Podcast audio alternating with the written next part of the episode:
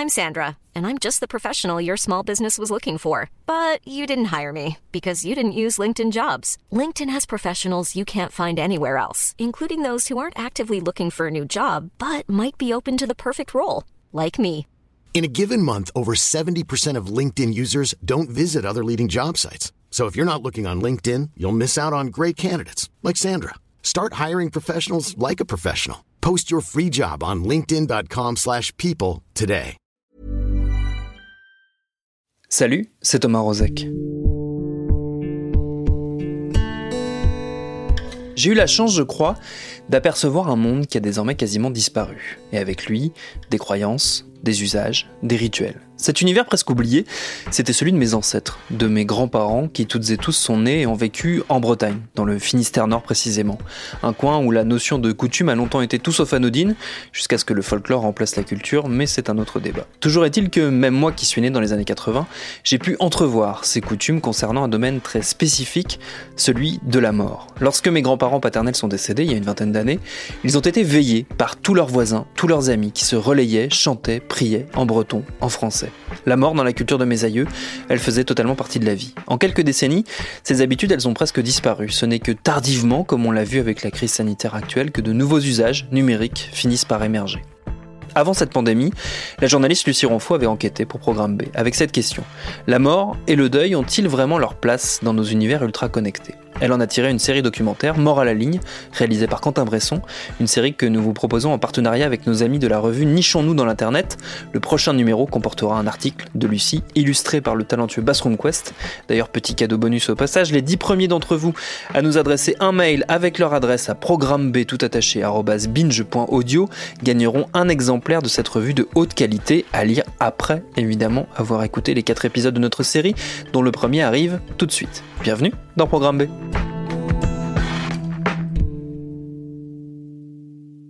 Je m'appelle Lucie Ronfaux, j'ai 28 ans et je suis journaliste.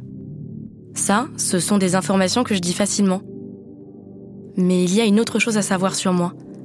Quelque chose que jusqu'ici, je n'avais jamais dit publiquement. Il y a quelques années, ma mère est morte. Quand on perd quelqu'un, les gens ont souvent beaucoup de conseils. On m'a préparé à gérer l'enterrement, le notaire, la tristesse, la colère. Par contre, on a oublié de me parler d'un truc. Personne ne m'a prévenu qu'Internet était peuplé de fantômes.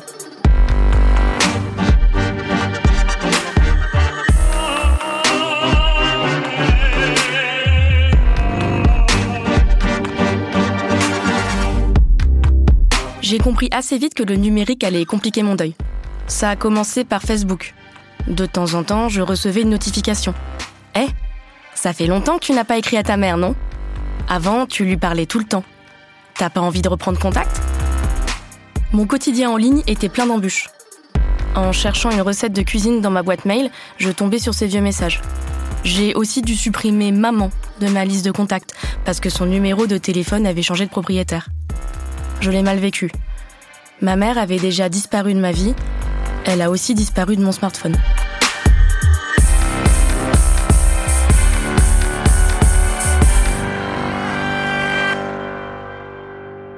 Moi, je m'appelle euh, Valentin, euh, j'ai 39 ans, j'ai perdu ma fiancée euh, dans un accident de, la route moi, j'ai très mal vécu euh, les réseaux sociaux euh, et tout ça, euh, notamment le Facebook qui te rappelle tous les ans, hey, anniversaire, ton post qui a eu le plus de commentaires. oui, merci Facebook, c'est pas forcément celui que j'aimerais te voir remonter ou autre sur. c'est vraiment con, hein, mais ta, playlist que tu as, que as confectionnée en échangeant, en ajoutant chacun son tour une chanson ou autre pour s'envoyer des messages, ben voilà, ben celle-là, du coup, pareil, j'ai envie de la bannir, mais les algos continuent de me dire, ben, tu l'as écouté des centaines, des milliers de fois cette chanson, on te la remet et à chaque fois tu sautes sur ton téléphone, non, pas celle-là, skip là, ou alors tu es parti pour deux heures, deux jours, deux semaines, deux mois de déprime. La situation de Valentin est typique des deuils modernes. Aujourd'hui, quand on meurt, on ne laisse pas seulement son corps, mais aussi plein de données en ligne. Un compte Facebook, une boîte mail, une chaîne YouTube, des tweets, des photos sur Instagram. Les algorithmes des réseaux sociaux, ces programmes qui ordonnent automatiquement les contenus de nos fils d'actualité, peuvent devenir cruels. Souvent, les proches sont désemparés devant ces traces numériques. D'après une étude de l'université d'Oxford, en 2070, il y aura plus de morts que de vivants sur Facebook. Il s'agit d'un enjeu moral, mais aussi économique. Héberger des données de personnes décédées coûte cher. Or, nos quotidiens sont de plus en plus connectés. Que se passera-t-il quand les gens nés avec le web vont mourir, aussi Petit à petit, les réseaux sociaux s'organisent. YouTube, Snapchat, LinkedIn permettent à la famille d'une personne décédée de demander la suppression de ses comptes. Facebook, lui, va un peu plus loin. Il est possible de demander à l'avance que son compte soit supprimé après son décès. On peut aussi nommer un légataire, une personne qui sera chargée de gérer notre compte après notre disparition. Dans ce cas, le compte devient une page de commémoration. Cette option permet aussi d'éviter que le compte ne se retrouve dans les outils automatiques de Facebook, comme les rappels d'anniversaire ou les publicités. Avec le numérique, on crée vachement d'habitudes. Et donc, on est, on est dans sa routine de je me lève, bah, ça y est, c'est, je vais faire un petit mail ou un petit SMS de bisous, euh, bisous de bon matin. Euh, parce que, bah, comme on n'habitait pas ensemble, bah, on pouvait pas le faire en vrai. Donc euh, voilà, donc tout, tout ça, toutes ces, euh, toutes ces attentions qui étaient, euh, qui étaient devenues comme ça, bah, il a bien fallu trouver quelque chose pour le remplacer. Et c'est beaucoup plus difficile dans le numérique parce qu'on n'a pas l'excuse de ah bah je sinon j'aurais juste déménagé, j'aurais changé mes routines physiques et j'aurais pas eu plus la tentation. Mais enlever l'existence d'un email, enlever l'existence de Facebook, c'est c'est vachement compliqué quoi. Des options pour mieux gérer la mort en ligne existent, mais elles sont encore mal connues du grand public. Certaines entreprises cherchent donc à faciliter les choses. C'est par exemple le cas d'Advitam, une start-up française qui permet d'organiser des obsèques en ligne. L'entreprise aide aussi gratuitement ses clients à fermer les comptes sur les réseaux sociaux de leurs proches décédés. Notre rôle, c'est vraiment de simplifier euh, la vie des familles et donc de gérer le maximum de choses pour elle. Philippe Méralbe est le PDG d'Advitam. Parce que, bah, heureusement d'ailleurs, on n'est pas confronté à un décès tous les deux jours. Euh, et donc, du coup, on ne sait pas forcément comment ça fonctionne. D'ailleurs, déjà, ce qui est possible de faire et comment ça fonctionne. Et donc, nous, notre rôle, c'est d'être facilitateur pour eux. Euh, et donc, en fait, on va euh, clôturer les différents réseaux sociaux, si la famille le souhaite, évidemment, en leur nom. Donc en fait, euh, la famille nous dit par exemple, je voudrais euh, clôturer le compte LinkedIn ou le compte Facebook euh, de telle personne. On va contacter LinkedIn ou Facebook avec, en leur fournissant les hum, preuves du décès, donc les actes administratifs. Euh, et eux, derrière, donc chaque réseau social va prendre les mesures adéquates pour euh, clôturer les pages.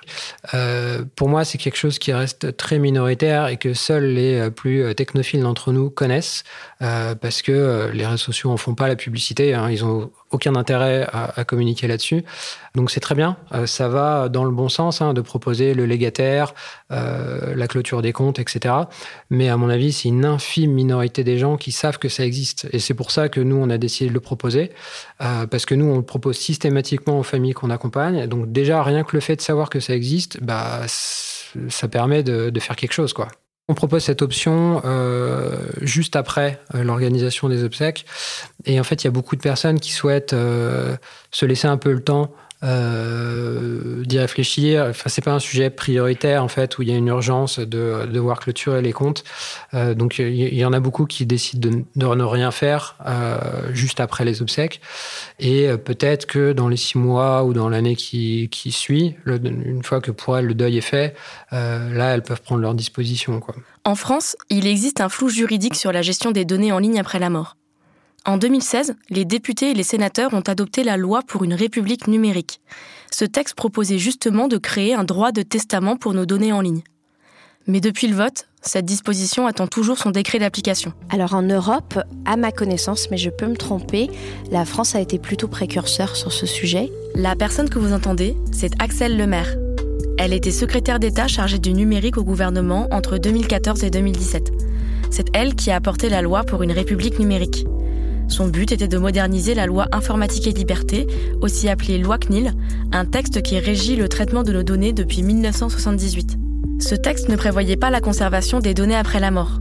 Il fallait donc trouver un moyen de faciliter leur gestion, que ce soit par un testament spécifique, on appelle ça des directives générales, ou directement par les familles des défunts. En cas d'absence de directives express qui ont été consenties et exprimées, alors là, il y a un, dispositif spécifique qui concerne notamment les héritiers qui peuvent, si c'est en lien avec la succession, euh, accéder euh, et demander aux plateformes numériques d'accéder aux données. Je vous donne un exemple très concret, les photos de famille. Euh, elles sont de plus en plus postées dans le cloud.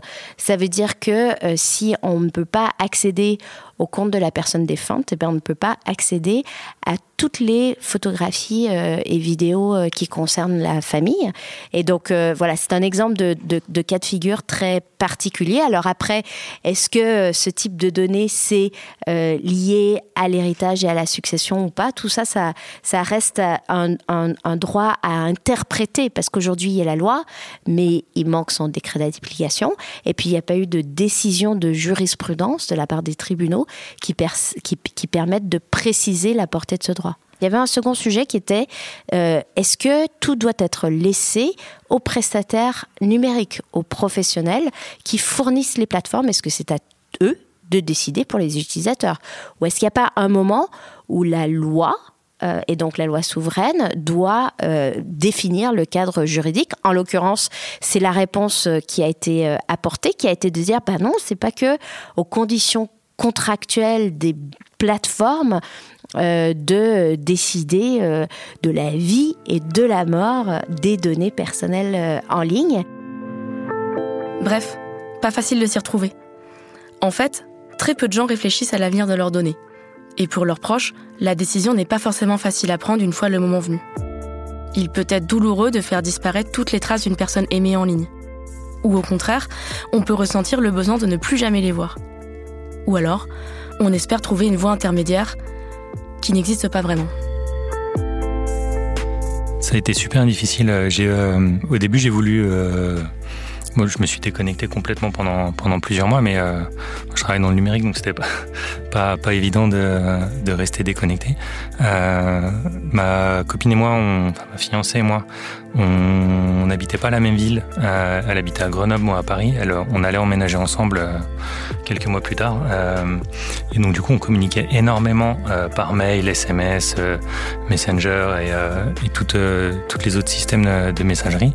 Et donc j'ai un historique de, plusieurs dizaines de milliers d'emails. Et donc que ce soit quand on recherche un mail avec un mot-clé qui match et qu'on revoit son truc, c'est impossible de les effacer parce que quand on les efface, c'est fini. quand on a quand on a quelque chose de physique, euh, des lettres, tous les courriers qu'on s'envoyait, parce que on est euh, on s'envoyait aussi euh, pas mal de courriers parce qu'on on, aime bien le, le, réel. bah, eux, je les ai mis dans une petite boîte qui est dans une autre boîte, qui est dans une autre boîte, qui est dans la cave de chez mon père. Donc ça existe, c'est pas trop proche, je suis pas trop tenté. là, c'est sur ma boîte mail. À n'importe quel moment, je peux le revoir, mais jamais je, Enfin, je pense que jamais je l'effacerai. J'ai gardé un téléphone sur lequel j'avais des SMS euh, qui n'étaient pas transférables parce que c'était un, vieux téléphone euh, d'une ancienne époque. Voilà, il, est, il existe encore. Euh, j'ai gardé le chargeur juste pour lui parce que on ne sait jamais. Et donc cette partie-là est très très difficile. Sur Internet, on n'échappe pas aux fantômes des disparus. Mais parfois, il est encore plus difficile de se protéger des vivants. On a parlé de la façon de se préserver des traces numériques de nos proches après leur mort. Mais pour de nombreuses personnes, le web, c'est aussi un moyen de parler des disparus, de partager leur tristesse, leurs souvenirs. Y a-t-il une bonne manière de parler de la mort sur les réseaux sociaux? Et le deuil, cette expérience si intime, a-t-il vraiment sa place sur le web? On parlera de tout ça au prochain épisode.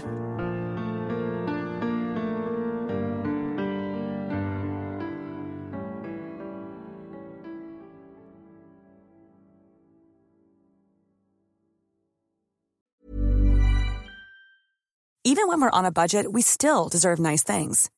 Quince is a place to scoop up stunning high-end goods for 50 to 80% less than similar brands.